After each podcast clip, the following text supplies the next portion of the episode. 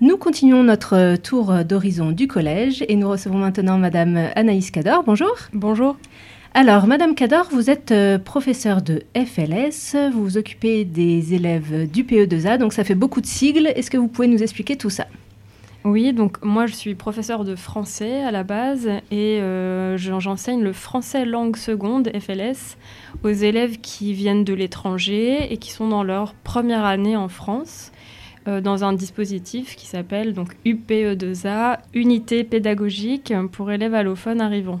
Allophone voulant dire Allophone voulant dire euh, euh, dont la langue première n'est pas celle du pays dans lequel il se trouve.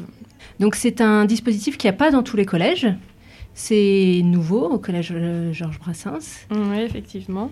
Ce qui est intéressant, c'est aussi ce, ce, que ça peut apporter aux autres élèves du collège. Donc là, dernièrement, vous avez fait beaucoup de projets autour de ça justement pour que les élèves dont vous vous occupez puissent se présenter finalement, présenter leur pays aux autres élèves. Vous nous en parlez un petit peu? Oui, donc euh, tout d'abord, euh, l'UPE2A, c'est un dispositif et pas une classe fermée, hein, ce qui veut dire que les élèves allophones sont en classe avec euh, les autres enfants. Ils sont dans une classe de référence et donc ils sont forcément en contact avec tous les autres enfants de leur classe. Euh, deuxièmement, euh, on travaille beaucoup aussi sur euh, l'inclusion et l'intégration des élèves, ce qui fait qu'on n'est vraiment pas dans un, dispositif de classe fermée.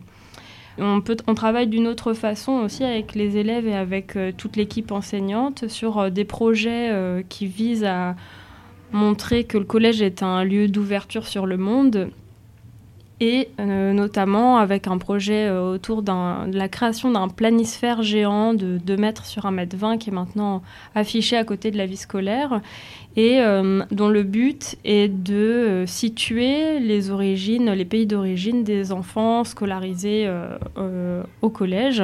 Et c'est assez impressionnant de voir qu'ils viennent de presque tous les continents. C'est hyper important. Je pense que les, les, élèves, les élèves français soient amenés à rencontrer des élèves qui viennent d'ailleurs, puisque eux aussi seront amenés peut-être dans leur vie à, aller euh, dans d'autres pays. Quoi. Donc euh, c'est une énorme ouverture sur le monde, c'est très positif pour le collège. Tout à fait. Eh bien, merci d'être venu nous présenter ce dispositif un peu méconnu. Et puis, euh, à bientôt. À bientôt. Au revoir.